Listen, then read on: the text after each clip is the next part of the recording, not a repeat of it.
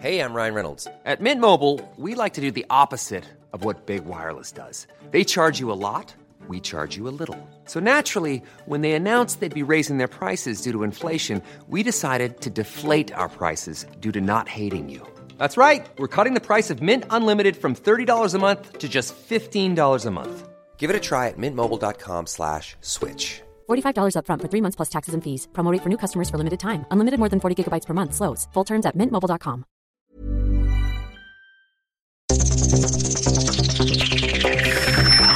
Los desafíos actuales exigen que la ciudadanía tenga la capacidad de saber, pensar y participar más que antes.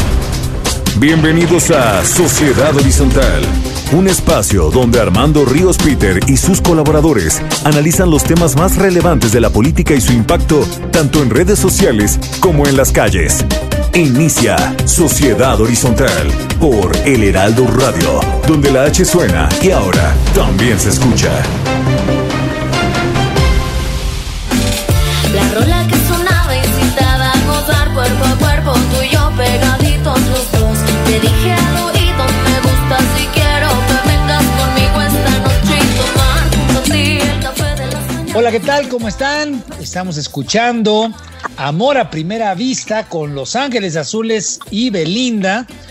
Pues les damos la bienvenida a Sociedad Horizontal, la verdad que todos construimos a través de la señal de Heraldo de México. Iba a hacer un comentario sobre Belinda, que qué guapa es, pero me lo omití y luego ya lo hice. En fin, soy Armando Ríos Peter y están aquí conmigo Maru Moreno y Pedro Sáez. ¿Cómo estás, Maru? Hola Armando, muy contenta de estar aquí en este domingo. Felices como siempre de que nos acompañes. Pedro Sáez, ¿cómo andas? Hola Armando, muy bien, muchas gracias. Muy contento de estar aquí también.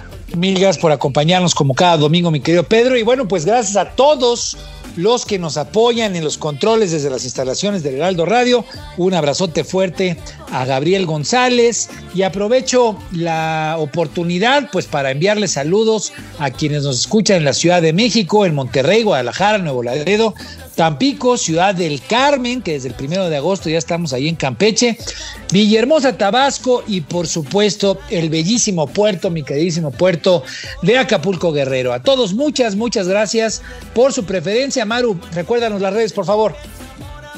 Claro que sí, en Twitter nos siguen con arroba Heraldo de México, en Facebook el Heraldo México y en Instagram con arroba el Heraldo de México. Y también pues nos pueden escuchar online a través del portal de heraldodemexico.com.mx. Esperamos y obviamente les agradecemos como siempre todos sus comentarios en Twitter con el hashtag de Sociedad Horizontal. Vivimos un cambio de era, la tecnología ha provocado nuevas formas de organización y nuevas formas de comunicación.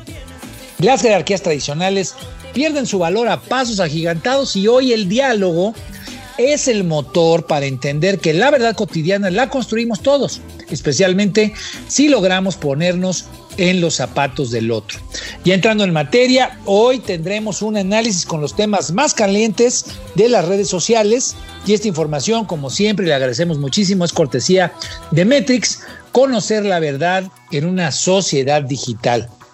Yo quisiera, mi querida Maro, mi querido Pedro, arrancar el programa pues haciendo una reflexión ha habido esta semana en particular, pues hubo muchos temas relacionados con el caso Lozoya, mucho que ver con videos que se filtraron, videos que junto con la propia declaración que le presentó él a la Fiscalía General de la República, pues han generado un ambiente de polarización, obviamente mucha indignación por parte de la sociedad preocupada, atenta a los distintos nombres que fueron surgiendo precisamente en esa declaración que se filtró a la Fiscalía General de la República, preocupaciones precisamente sobre el tema del debido proceso, porque a final del día el hecho de que todo se esté mediatizando pone en riesgo el debido proceso y que a final del día, pues eh, lo que se busca que es que este tipo de temas fortalezcan el Estado de Derecho, permitan que se haga justicia, que se genere verdad,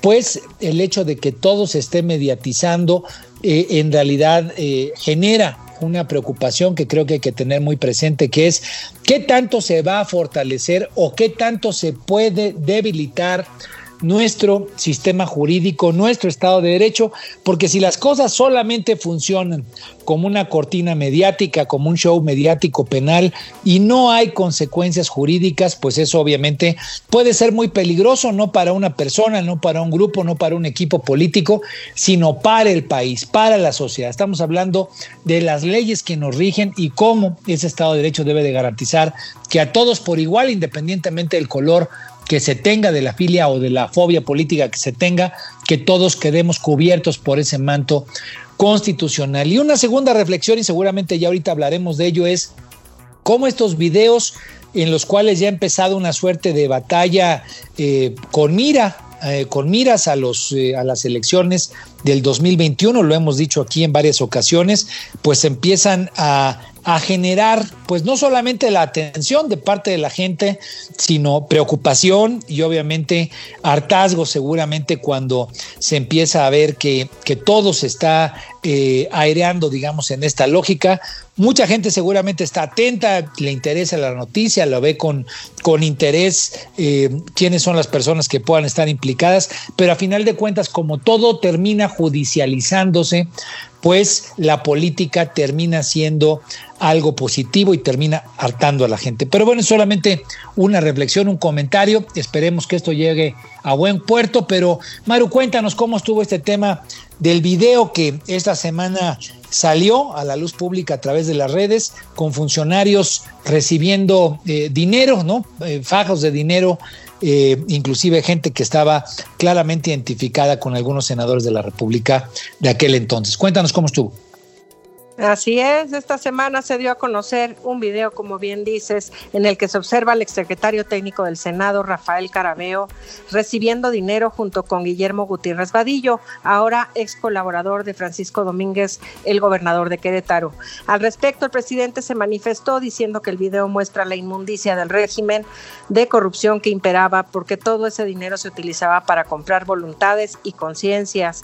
AMLO también comentó que de acuerdo con la declaración de Emilio Los soya, parte de ese dinero se utilizó para la aprobación de la reforma energética. Eh, también hubo un asunto de Bejarano, ¿no? Que me habías comentado antes de que arrancáramos el, el, programa. No sé si lo puedas comentar, por favor, Maru. Sí, con gusto. También durante una de las mañaneras el presidente recordó los videos donde se vio a René Bejarano, el señor de las ligas, recibiendo dinero y lo comparó con los recientes videos donde se ve a exfuncionarios llenando maletas con dinero y dijo, ahora no son portafolios, son maletas, a modo de minimizar el escándalo protagonizado por uno de sus colaboradores más cercanos de siempre. Y, y al final del día, de aquí entonces entraría yo al comentario de Pedro. Eh, esta, digamos, esta historia que tiene, digamos, dos episodios, sé que no están directamente relacionados, pero sí como que uno es reminiscencia del otro, por eso quise que ahorita comentabas este tema de Bejarano. Eh, genera, mi querido Pedro, la sensación de que se está reeditando el tema de los videoescándalos. No sé si nos puedas comentar un poco cómo, cómo funcionó en las redes este debate, porque el tema de, Bejarano fue eh, pues algo que fue de lo que más estuvo eh, presente, ¿no? Este, bueno, sí, más, más, más el, más que el tema de Jarano, obviamente eh, el video donde salían los colaboradores de, Francisco Domínguez y, obviamente posteriormente el video de Pío López Obrador. No, pero, perdón, te, interrumpo rápido, solamente para replantear la pregunta. Es a lo que me refiero es a que eh, dentro de los hashtags que hubo, estuvo muy presente, obviamente con posiciones a favor y posiciones en contra, como tema central, sin duda alguna, el tema de, de los funcionarios del Senado, pero como que es un, es un circuito, como que hay un bucle ahí en el asunto. Pero bueno, cuéntanos cómo lo viste.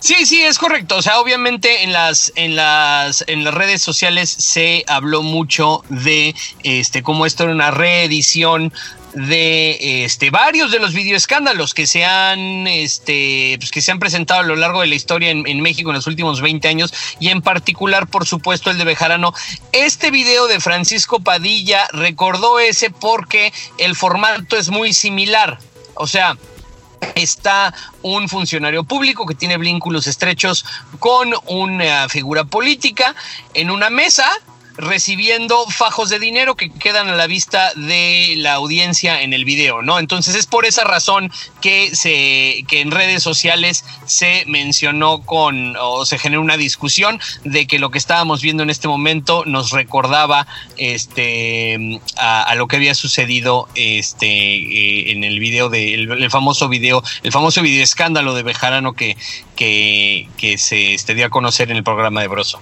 Sí, porque fue un, hashtag que tuvo mucha presencia y ahí yo lo vi, digamos, en, ese doble sentido, ¿no? Un poco el, es el propio hecho de que el presidente haya señalado en la mañanera de que los medios no estaban cubriendo con la misma intensidad esa nota de Lozoya como la habían cubierto en el caso de Bejarano, pues también le dio potencia para que las propias redes amloístas defendieran el asunto o digamos promovieran ese mismo planteamiento, ¿es correcto? Sí, así es. Ahora, Maru, ¿querías comentar algo? Claro, lo que pasa es que en el torno a estos videoescándalos, justamente el día jueves, Carlos Loret de Mola dio a conocer en su portal Latinus un par de videos y un audio en los que el hermano del presidente, Pío López Obrador, recibe dinero de David León, el nuevo usar anticorrupción para la distribución de medicinas. En estos videos queda claro que este dinero se utilizaría para apoyar la campaña del presidente López Obrador en 2018 y que era recibido por su hermano de manera mensual por más de un año y medio. Entonces ahora vamos a, digamos, a seccionar para, para, poder entender cómo funcionaron las redes, Pedro. En el primer asunto, eh, digamos, la, nota principal y, el, digamos, el gran símbolo es estos funcionarios, uno de ellos muy ligados al gobernador de Querétaro, videograbado, lo renuncian al día, el, mero día en el que se conoce, y después el propio presidente coincide que está en Querétaro, el gobernador de, Querétaro eh, pues le hace un reclamo público, aprovecha el espacio de la mañanera al, tema del linchamiento, el que está siendo objeto. ¿Cómo estuvieron los pros y los contras en esa, en esa telaraña de cuestiones? Bueno, en realidad para entenderlo todo tendríamos, porque para entender lo que sucedió con el video este, que, fue presentado en contra del gobierno de Pío y la relación que tiene con eso lo anterior, eh, también hay que entender de la, este, de la filtración de la denuncia, ¿no? Ahora, ¿Sí? Ahorita vamos, a hablar sobre eso. ahorita vamos a hablar sobre eso, pero nada más lo puntualizo porque después de hablar cómo esto, este comentario contribuirá a fortalecer lo que, lo que comentamos ahorita. En primer lugar, hay, que apuntar, muchísima gente está en la misma línea en la, en la que tú, Armando, de que les preocupa que exista esta, de muchos de los comentaristas que estuvieron hablando de los videos, muchos de los líderes de opinión que estuvieron hablando de lo que está sucediendo en México, hablaron de esta preocupación de que hay una distancia entre el show mediático y el proceso jurídico y que parecería que todo lo que está sucediendo, incluyendo la denuncia de hechos, tiene muy poca sustancia jurídica y tiene muchísimo más de las características de una estrategia mediática. Lo primero que hay que entender te, interrumpo rápido, incluso porque aquí le hemos preguntado, recuerdas que tuvimos aquí al representante, digamos, del área de Derecho Penal de la Facultad de Derecho de la Universidad Nacional y nos decía, digamos, las complicaciones que jurídicamente tenía esto, que inclusive se podía hacer bolas, ¿no? Entonces, dado eso, cuéntanos, seguramente lo simbólico tiene mucho más peso. Por supuesto, entre otras cosas, el presidente, por ejemplo, no puede ser juzgado por nada de lo que está sucediendo, ¿no? Entonces, parecería hasta ocioso que se le dé tanto pero lo importante aquí en este, en esto, a lo que iba mi comentario, es que es importante entender por qué sucede esto. Esto no es una característica específica de nuestro país y tampoco es una característica específica de la 4T como se ha demostrado también está jugando este juego la oposición con el video de Latinos. Todo esto tiene que ver obviamente con que nos estamos acercando a la elección en términos de, de, tiempos políticos, pero en términos de circunstancias sociales, en términos de circunstancias políticas, lo que sucede y mucha gente le cuesta trabajo entender es que en la sociedad hiperconectada, ¿no? En la sociedad hiperconectada, en este mundo en donde todo nodo, toda persona eh, que tenga un teléfono es un potencial este, difusor de eh, comunicación masiva. No existe en este espacio, aunque todo el mundo tiene una capacidad este, ahora muy potente de difundir comunicación, no existen formas de asignar responsabilidades, obligaciones o derechos. Entonces, lo que eso sucede es que eh, en, un, en, un, ámbito en donde no se puede la gente responsabilizar por lo que hace, se genera una lógica de masa de linchamiento. Esto lo hemos platicado muchísimas veces. La siguiente cosa es que la gente se relaciona menos con las instituciones que con las causas y con las personas. En conclusión y en resumen, empieza a tener muchísimo más impacto lo simbólico sobre lo real.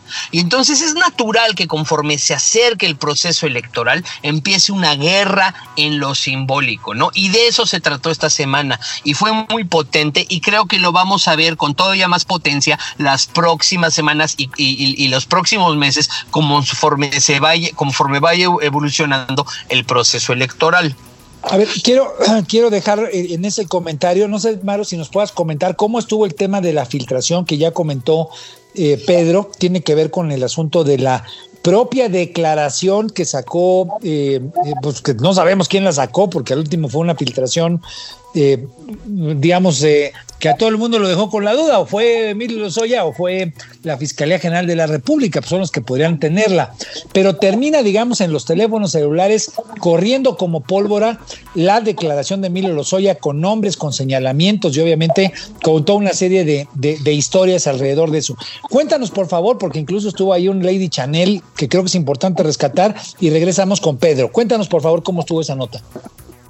Claro que sí, efectivamente, Emilio Lozoya denunció a los expresidentes Felipe Calderón, Carlos Salinas de Gortari por actos que posiblemente constituyan delitos junto al expresidente Peña Nieto y Videgaray. Asimismo, entre los acusados están ex senadores, dos de los cuales se desempeñan actualmente como gobernadores estatales, otros tres exsecretarios de Hacienda y asistentes del Congreso. Además, se mencionan a los excandidatos a la presidencia Ricardo Anaya y José Antonio Mid y a una periodista que ahorita vamos con Lady Chanel. Hasta el momento, los expresidentes Peña Nieto ni Salinas se han pronunciado ante las acusaciones. La Fiscalía General de la República se deslindó por la filtración de la declaración del imputado pero como bien mencionas, uno de los temas que en las redes tuvo mucha fuerza fue el de Lady Chanel, que es Lourdes Mendoza, la periodista, se posicionó como tendencia luego de la denuncia filtrada por Emilio Lozoya ante la Fiscalía General, en la que acusa a Luis Videgaray de instruirlo a comprarlo un bolso de marca Chanel de 5 mil dólares a la periodista. Por su parte, ella asegura que esto es absolutamente falso y retó a Emilio Lozoya a aprobarlo. También dijo que se defenderá hasta las últimas consecuencias y lo va a demandar. Entonces, ligo, gracias, el comentario, Pedro, que nos hacías previamente.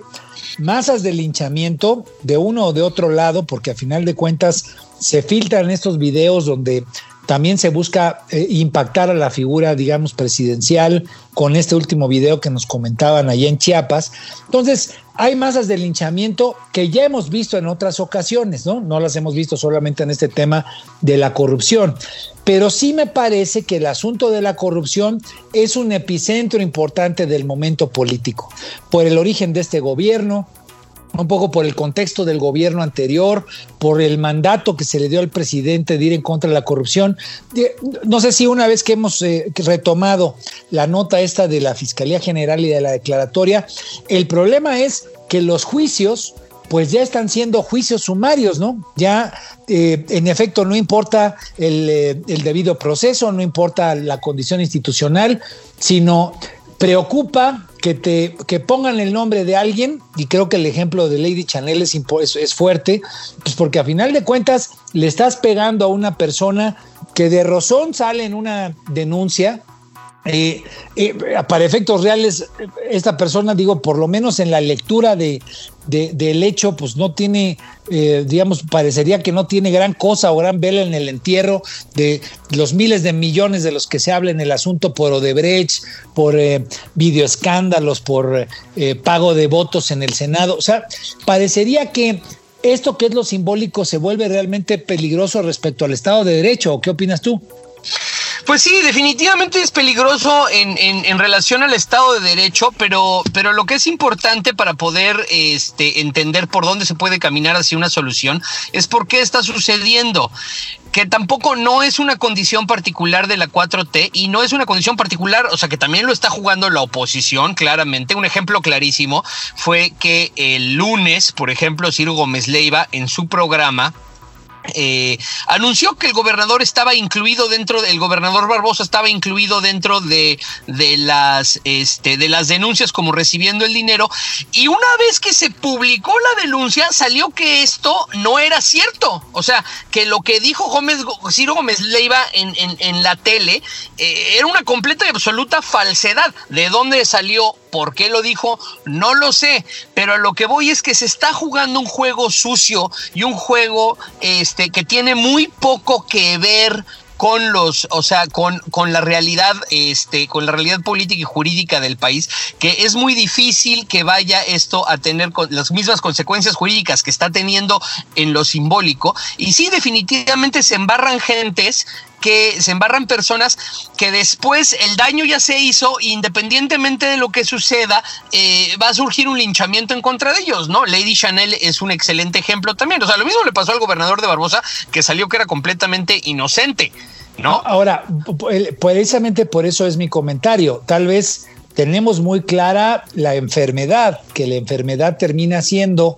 esta capacidad de algunos actores que tienen mayor peso político, mayores recursos, mayor capacidad de micrófono, porque aunque todos tenemos micrófono en la sociedad horizontal, también hay quienes tienen mayor capacidad de influencia, eso no lo podemos negar. No es lo mismo la capacidad de influencia que tiene un gobernador que la que tiene un presidente de la República o la que tiene un, un ciudadano común y corriente. Entonces el punto es ¿Qué tanto esto que es un ejemplo, digamos, de la nueva realidad comunicacional, es una manifestación de algo que se está destruyendo, porque en realidad lo que se está destruyendo es el viejo estilo de funcionamiento del Estado de Derecho, porque al, final del día es todo se mediatiza, los juicios son sumarios, terminas teniendo, digamos, el costo de imagen social, eh, digamos, el escarnio que te genera frente a, los, las audiencias y donde pasado el tiempo, si resulta que eras alguien, eh, digamos, eh, que, que, no había cometido un delito, que, que, no tenía por qué estar ahí, sino que alguien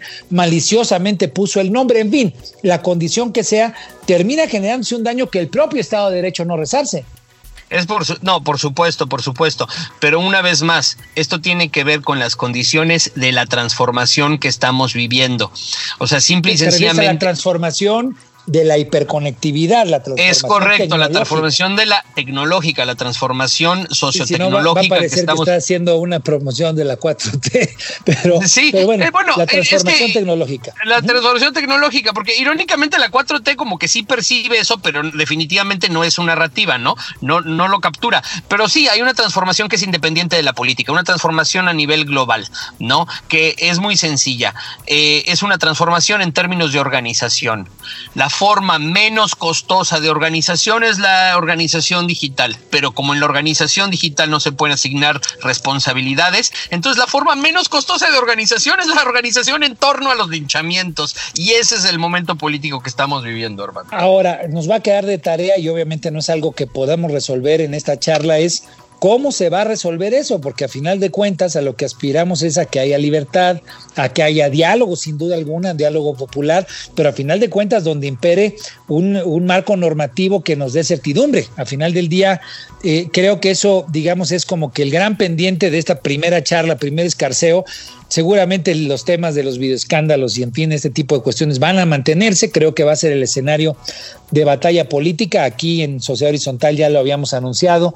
Todo pinta que hacia el 6 de junio del 2021 esa va a ser, pues digamos, la, la, la forma en la que se va a hacer el debate público de cara a la elección. Pero bueno, quiero dejarlo ahí. Habrá que resolver pues, que el Estado de Derecho no termine siendo el rezagado y que termine siendo quien eh, me, lo que menos importe y que termine importando mucho más lo mediático social o comunicacional.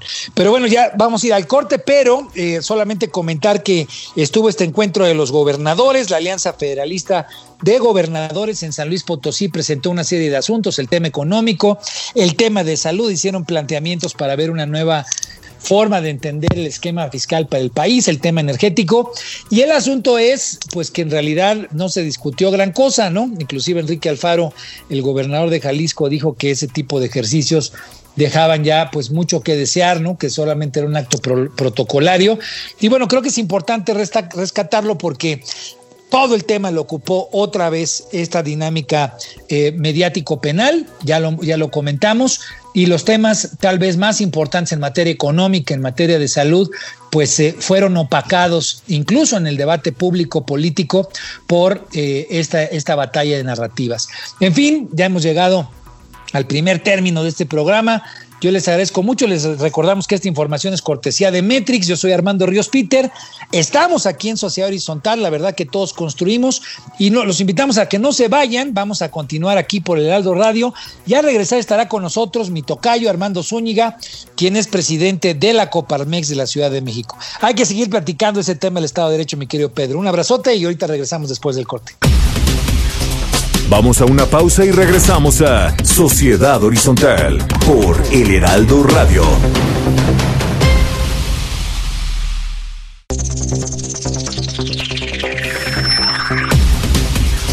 Regresamos a Sociedad Horizontal por El Heraldo Radio.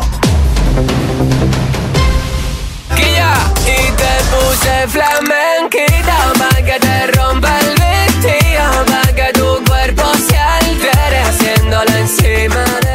Muchas gracias por seguir con nosotros. Ahora estamos en Sociedad Horizontal, la verdad que todos construimos. Acabamos de escuchar a Flamenquito con Lérica y Belinda, precisamente aquí por el Heraldo, Radio. La información, como siempre, es cortesía de Metrix, conocer la verdad de una sociedad digital y me siento muy contento de que sigan aquí conmigo Maru Moreno y Pedro Sáez. Y especialmente contento también de que esta tarde nos acompañe Armando Zúñiga, quien es, eh, además de un buen amigo, es presidente de la Coparmex de la Ciudad de México, recientemente nombrado, mi querido Tocayo, felicidades y obviamente muchas gracias por acompañarnos el día de hoy aquí en Sociedad Horizontal. Encantado, Tocayo, muchas gracias por haberme invitado. Aquí estoy muy contento. Mi querido Armando, eh, quisiera preguntarte lo siguiente. Obviamente, ahorita incluso cuando estábamos eh, terminando el primer segmento, comentábamos que en la CONAGO, pues como tú sabes, estuvo esta reunión de San Luis Potosí, una reunión bastante, bastante interesante, impactante, diría yo, por lo que hemos visto anteriormente, porque se trasladó pues casi todo el gabinete, el gabinete ampliado, presidida por la Secretaría de Gobernación la reunión, los 31 gobernadores, la jefa de gobierno de la Ciudad de México, un escenario pues que, que tiene un, eh, un, un, país que enfrenta muchas complicaciones, enfrentamos las complicaciones en materia de salud, la complejidad de la crisis económica que ahorita te preguntaremos sobre ella, eh, el tema de seguridad, que tú eres un experto en la materia, eh, y, y también pues incluso este debate público que hay alrededor de los temas de corrupción, los problemas que hay, digamos, de rozones políticos, el debate ahí entre los gobernadores, incluso el de Tamaulipas, dijo que a él se le está dando seguimiento a una denuncia por fines político-electorales, en fin. Eh, queda la impresión, mi querido Armando, que eh, en un momento en el que el país pues tiene muchas necesidades, tiene muchos problemas, pues el debate público, el debate político está imperando y está impidiendo que tomemos decisiones pues de la más importante trascendencia, cómo viene el presupuesto para el año que viene, a, dónde hay que meterle recursos pues por el problema que tienen las micro, las pequeñas empresas, por el problema que tiene el campo, las necesidades que hay de desempleo, en fin. Entonces la primera pregunta es eh, escuchar de ti eh, ¿cuál es la impresión que tienes de cómo está la economía, no? O sea, ¿Cómo, ¿Cómo estás viendo tú desde la Coparmex, cómo están viendo en la Coparmex la situación económica de las empresas mexicanas, eh, pues en el contexto más amplio eh, que a ti te ha tocado ver? Claro que sí, pues bueno, a nosotros nos, nos tocó tomar la presidencia hace un poco, poco menos de dos semanas y justamente fue dos días después que se dio a conocer la caída del Producto Interno Bruto del 18% comparado con el año anterior y, y el 17% comparado con el primer trimestre lo cual pues confirma en que estamos en la pues en la peor crisis de la era moderna y bueno, finalmente estos son números, pero a mí me, pues me tocó platicar con nuestros socios y pues escuchar de viva voz cómo la están pasando de mal, aunque se están eh, reactivando ya algunos sectores pero bueno, pues no se cuenta con recursos para iniciar la, la operación. Y bueno, más números que tenemos ahí es que se han perdido más de 200 mil empleos, más de 2 mil empresas solamente en, en, la Ciudad de México. Cada vez eh, pues vemos más locales cerrados, eh, vemos más letreros ya de se vende, de se renta. Entonces, eh, realmente eso es lo, lo, que estamos viviendo y lo que están viviendo los pequeños y medianos empresarios, que ellos además son los que, los que eh, impulsan el mayor número de empleos y la economía en la Ciudad de México, los servicios, el turismo, en fin. Entonces, pues en lugar de, de esta coyuntura que se vive actualmente, pues de acusaciones y situaciones polémicas, yo creo que debiéramos centrarnos en ver cómo ayudar a las pequeñas y medianas empresas, cómo apoyarlas. Nosotros desde Coparmex ya tenemos una plataforma de ayuda mutua. Sin embargo, pues es muy necesario que el gobierno también pueda apoyar con incentivos fiscales, eh, con créditos, en fin, yo creo que todos tenemos que sumarnos en una cruzada en favor de las empresas y en favor de los empleos en este momento tan crítico que estamos viviendo. ¿Y sientes condiciones para que, para que haya ese tipo de diálogo con el gobierno? Bueno, hoy en la, en la Ciudad de México, que a nosotros pues nos corresponde hablar con la jefa de gobierno, con Claudia Sheinbaum, con el secretario de, Economía, con la secretaria del Trabajo, Hoy precisamente hubo un evento de la Secretaría del Trabajo tripartita donde estuvieron los, los representantes de los trabajadores, los sindicatos, ellos como autoridades, nosotros como representación patronal.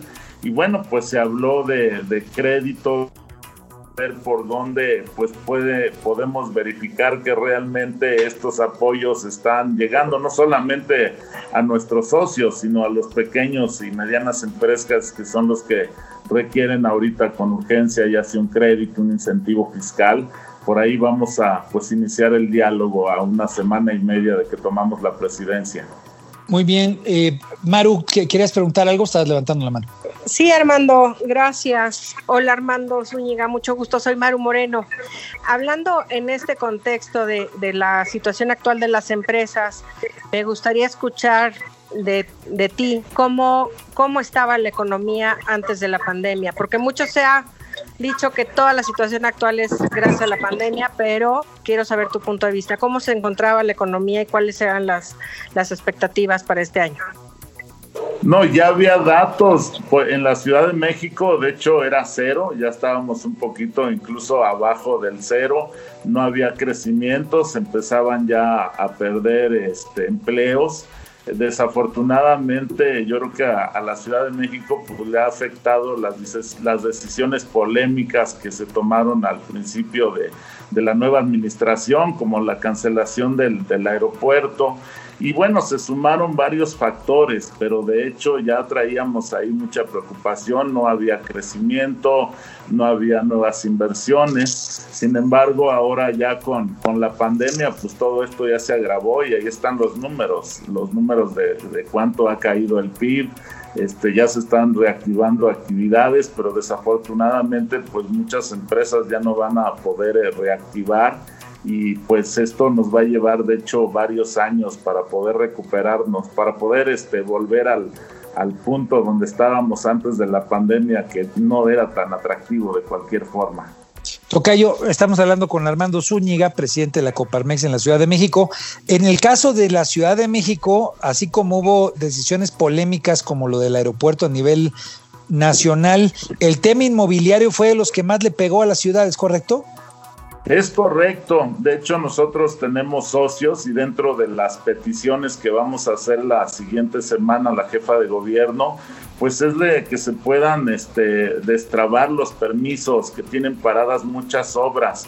Nosotros también estamos de acuerdo que hay un, pues hay un impacto a la ciudad de movilidad, del agua, de servicios. Sin embargo, pues hay que analizar y ver cuáles proyectos sí son viables para poder reactivar. Realmente la, la construcción es uno de los grandes generadores de empleos y de impulso a la economía. Sin duda, eh, por ahí vamos a estar con, con nuestros socios, los constructores y el gobierno de la Ciudad de México. Es importante retomarlo porque sin duda alguna es uno de los locomotores, las, locomotoras que tiene la economía local y que también, bueno, pues es, ha habido decisiones de esa misma naturaleza en otros, en otras entidades de la República. Pedro Sáez. Muchas gracias Armando. Eh, hola Armando, soy Pedro Sáez, también aquí de Sociedad Horizontal. Este, mi pregunta es, existen, eh, existen en, términos generales, la gente tiene conciencia de que la iniciativa privada,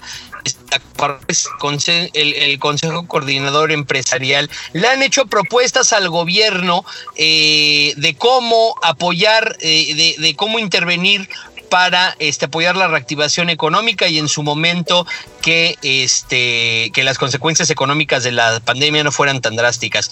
Pero siento que la gente no está, no, no, no, no está tan consciente de cuáles fueron específicamente estas propuestas, qué atención les dio el gobierno y en caso de que haya sido negativa, como fue, ¿por qué no, por qué no se le, por qué, por qué eh, de acuerdo a ti no se le dio este, la conducción este, debida a estas propuestas?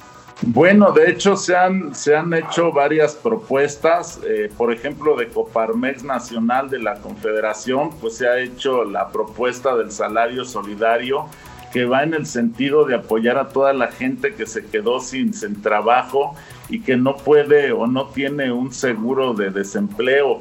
Y ahí la propuesta es que podamos ayudar las empresas, pues, se pueda ayudar el, el, gobierno y con esto pues podamos este, beneficiar a la gente que hoy no tiene empleo y que le está costando mucho trabajo conseguir otro, porque ahí, ahí viene el, el, gran problema, lo que mencionábamos de, de la... De la pues que las empresas, la mayoría, o más bien las pequeñas y medianas en, un gran número, pues están teniendo problemas para, para, reactivarse o algunas ya no se, ya no se reactivaron. Eh, esa es nuestra preocupación porque ahí está casi el 80% de, de, los empleos a nivel nacional en las pequeñas y medianas empresas. Sin en cambio, también eh, pues las medianas y las grandes tienen este, problemas y, y tienen eh, problemas de flujo después de que dejaron de operar casi tres meses, más de, más de 90 días. Obviamente hay problemas de flujo de efectivo, de falta de liquidez, este, de problemas también para operar, que todo es una cadenita y al final nos afecta a todos. Nosotros quisiéramos eh, pues escuchar ahí un programa de, del gobierno que fuera inclusivo hacia toda la parte empresarial para reactivar la economía. Se tiene que tomar en cuenta que las empresas en su conjunto pues representan el más del 90% de la, de la economía. Entonces quisiéramos eh, pues mantener ese diálogo desde el gobierno federal, nosotros lo haremos con el gobierno local, pero sí es muy necesario hacer en estos momentos una gran cruzada a favor de las empresas y del empleo. Ahora, ¿cómo, cómo has visto, Tocayo, la, la, digamos, parecería que uno de los anuncios importantes de esta semana, o digamos un poco en el preámbulo de esta reunión de la CONAGO, eh, se habían presentado algunas posiciones de que habría un nuevo plan de inversiones, especialmente de infraestructura alrededor del tema energético.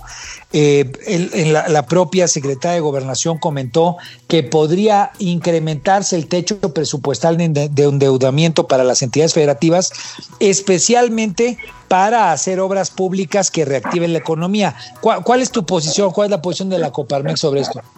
Bueno, esta propuesta la teníamos incluso desde antes de la pandemia, prácticamente antes del año del nuevo gobierno. El Consejo Coordinador Empresarial hizo una propuesta de más de mil obras donde había oportunidad de invertir sobre todo en infraestructura a nivel nacional y con esto pues reactivar la economía ahora que estamos en esta pues ya crisis tan comentada y tan grave, pues nos vendría fenomenal el que pudiéramos eh, eh, tener estas, estas grandes inversiones en, en, infraestructura que seguramente ayudarían mucho a pues a recuperar más eh, lo, los cálculos que se tienen son que nos vamos a recuperar de, de 3 a 5 años, pero por supuesto dependerá en la medida de que haya estos incentivos para invertir, de que aprovechemos oportunidades, por ejemplo, del TEME que se acaba de volver a, a reactivar. El, en fin, nosotros en Coparmex también buscaremos el comercio internacional, pero eh, pues se tiene que hacer en el sentido de que todos participemos, tanto empresario como, como gobierno. Y con lo que comentas de, de endeudarse, pues yo creo que hay deuda responsable. O sea, si, si, si, nos vamos a endeudar para reactivar la economía, para hacer grandes obras y que esto reactive, yo creo que es bueno en esta parte porque también hay, hay este, deudas buenas y deudas malas. Yo creo que hay que tomar en cuenta mucho esta parte. Perfecto. Maru. Sí, Armando, eh, tú que eres experto en, el, en la materia de, de, seguridad, sabemos que la inseguridad le pega muy duro a la economía. ¿Nos podrías platicar un poquito de cómo se encuentra este tema actualmente? Pues con el, la pandemia, incluso la, la seguridad o la inseguridad ha ido modificándose. Eh, debido principalmente al cierre de escuelas, cierre de restaurantes, cierre de discotecas y esto pues se ha notado en que algunos delitos se han migrado a la parte de robo de mercancías que es uno donde, de, donde más le, le, pega a las empresas. También se ha ido a la, a la extorsión, ha subido mucho la extorsión, están subiendo pues los secuestros particularmente en la Ciudad de México, pues nos preocupan los delitos de, de, de alto impacto debido a, pues al, atentado que hubo contra nuestro secretario eh, en, en, la plena pandemia. Y bueno, pues ahí se tiene que cerrar filas para que la Ciudad de México en un futuro no se convierta en un Guanajuato o en otros estados que triste se ha vivido y que por supuesto eso aleja las inversiones, eh, crea incertidumbre, este, en fin, la, la, parte de extorsión incluso pues le afecta mucho a los pequeños comercios que terminan cerrando. ¿Cómo, cómo está ahorita el tema de extorsión, mi querido Tocayo? Pues mira, hay diferentes tipos de extorsión. Una de las más grandes que no se ha podido controlar es la, el engaño telefónico, este, que se hace como si fuera un telemarketing pero también en, pues en varios lugares incrementa lo que se le llama derecho de piso, que también es una, una extorsión y definitivamente pues ha estado, ha estado subiendo. Ahí falta eh, pues ir de fondo y, y, también tenemos que, tenemos que trabajar con el Congreso, con nuestras leyes. Las leyes actuales pues no están hechas para castigar este tipo de delitos, lo cual lo fomenta. También ahí hay una iniciativa para controlar los chips de los teléfonos celulares que como sabemos se puede comprar de inmediato y cualquier persona los puede comprar en una tienda de conveniencia. Eh, se tiene que hacer pues toda una pues todo todo un plan integral que implique desde los teléfonos, las leyes, la prevención, por supuesto, la comunicación, en fin, pero actualmente sí es un problema sobre todo la extorsión y para las empresas el robo de mercancías en las carreteras. Claro, y a final de cuentas, pues es un espacio en el que se requiere sin duda alguna un gran diálogo con el gobierno, ¿no? Para tener una política pública que fluya y que, y que todas las piezas pues estén bien coordinadas. Por eso te, quisiera preguntar, obviamente más allá del tema de seguridad, donde los gobiernos locales tienen mucho que ver, eh, un poco la interlocución con el gobierno federal desde tu perspectiva, siendo parte importante, digamos, de la cúpula empresarial. Eh, digamos como que ha habido la figura, por ejemplo, de Poncho Romo, quien al inicio del sexenio pues funcionaba como enlace del gobierno con la iniciativa privada. Este nombramiento pues fue bien tomado por parte de la IP, eh, pero digamos ha habido cierto desgaste. Mi, mi, duda es cierto desgaste por varias razones, ¿no? Porque pues varias cosas que se dijeron que no se iban a hacer, no, sí se hicieron, el tema del aeropuerto es como que el ejemplo que siempre comentan los empresarios, pero ¿cómo es la interacción, cómo es la interlocución con el gobierno federal? Bueno, uh, en mi caso me ha tocado mucho con la Secretaría de Seguridad y Protección Ciudadana por el parte del Consejo Coordinador Empresarial y porque yo antes de, de Coparmex representaba las asociaciones de seguridad y este pues tuvimos oportunidad de estar trabajando mesas de mesas cada semana este pues viendo temas. Yo creo que sí hay una una apertura sin embargo, pues sabemos que también hay un gran trabajo pendiente por hacer, por ejemplo, las policías municipales. Este, ahí hay una gran oportunidad de, profesionalización. La misma Guardia Nacional tiene que madurar. Otra cosa eh, donde tenemos un tema pendiente es la parte de la sociedad tenemos una sociedad pues bastante descompuesta y por más que los malos se van a la cárcel o a los panteones, pues siempre hay de dónde, de dónde reclutar. Entonces tenemos que este, trabajar un proyecto integral, pero que además este proyecto es de varios años. Esto es en el, en el tema de, de seguridad que comentar que si hay una, pues si hay una apertura, pero no vemos ese plan integral que pueda realmente ya tener resultados concretos a, pues es que tiene que ser a mediano y a largo plazo. Una parte trabajar con la prevención y la otra parte obviamente trabajar con la, con la contención, pero tiene que ser un plan, un plan integral. Esa es la, experiencia que te puedo comentar. Sí hay esa apertura, pero no vemos ese, ese plan a corto y, y a largo plazo, a mediano y a largo plazo. Pedro Sáez, querías preguntar algo. Sí, muchísimas gracias, Armando. Armando, otra vez, este, mi pregunta es, ¿qué estarían esperando los empresarios de parte del presidente y del gobierno federal para que el 2021, el próximo año, sea mejor para todos? Pues lo que esperaríamos es una gran alianza, que de hecho Coparmex con Concamín ya hizo esa solicitud sería una, una gran alianza en favor de todos. Digo, no solamente en la parte empresarial, que va muy de la mano con los empleos y con la sociedad y con la economía. Pero yo lo, lo que esperaría y, mis socios lo que he escuchado es que lo que interesa ahora más que o cuestiones políticas y de desgaste es ver, ver cómo salamos nuestras empresas, cómo apoyamos para reactivarnos, para reactivar la economía eso nosotros lo estamos haciendo, sin embargo, por ejemplo, en la Ciudad de México pues somos casi 500 mil unidades económicas. Solamente el gobierno con incentivos, con créditos, pues puede ayudar a, a la mayoría. Entonces esperaríamos que tengamos eco en ese llamado de ese gran plan, de ese pacto nacional que se tenga que hacer en favor de todos y en favor de la economía y que salgamos lo más pronto posible este, por los empleos, por la misma pobreza. Como ya comenté, el 90% de, la economía lo impulsan las empresas. Si se caen las empresas, pues es obvio que se cae la economía.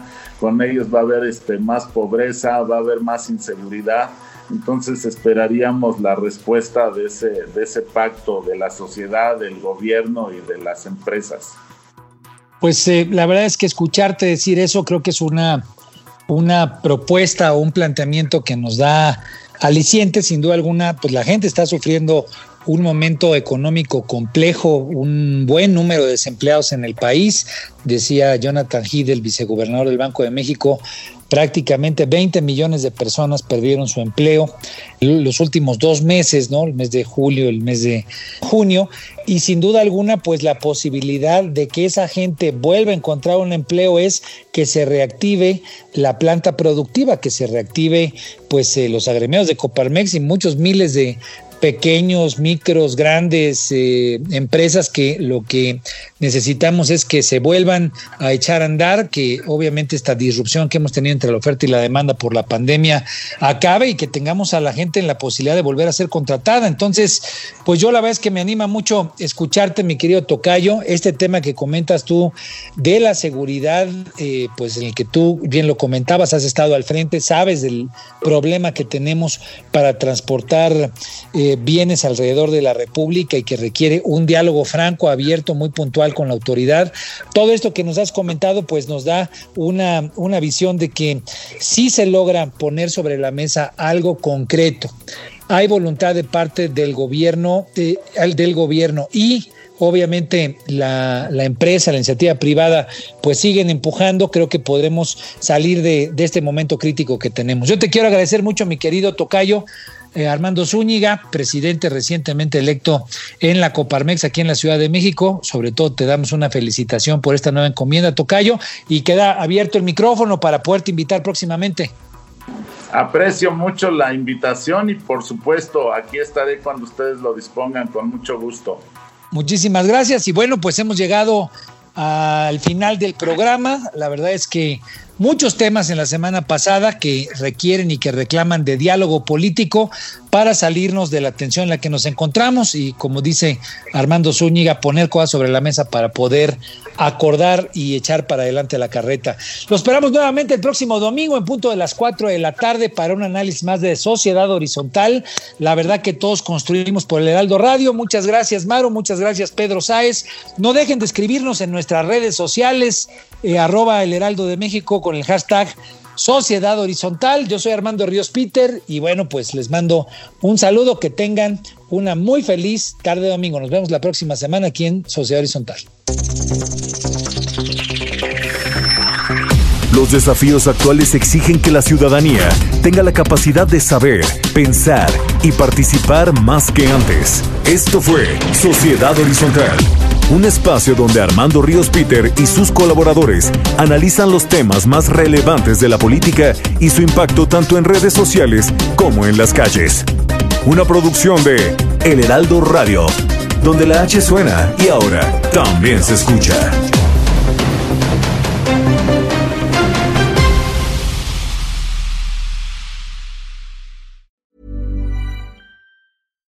Hey, it's Paige DeSorbo from Giggly Squad. High quality fashion without the price tag. Say hello to Quince. I'm snagging high-end essentials like cozy cashmere sweaters, sleek leather jackets, fine jewelry, and so much more. With Quince being 50 to 80% less than similar brands. And they partner with factories that prioritize safe, ethical, and responsible manufacturing. I love that. Luxury quality within reach. Go to quince.com slash style to get free shipping and 365 day returns on your next order. Quince.com slash style.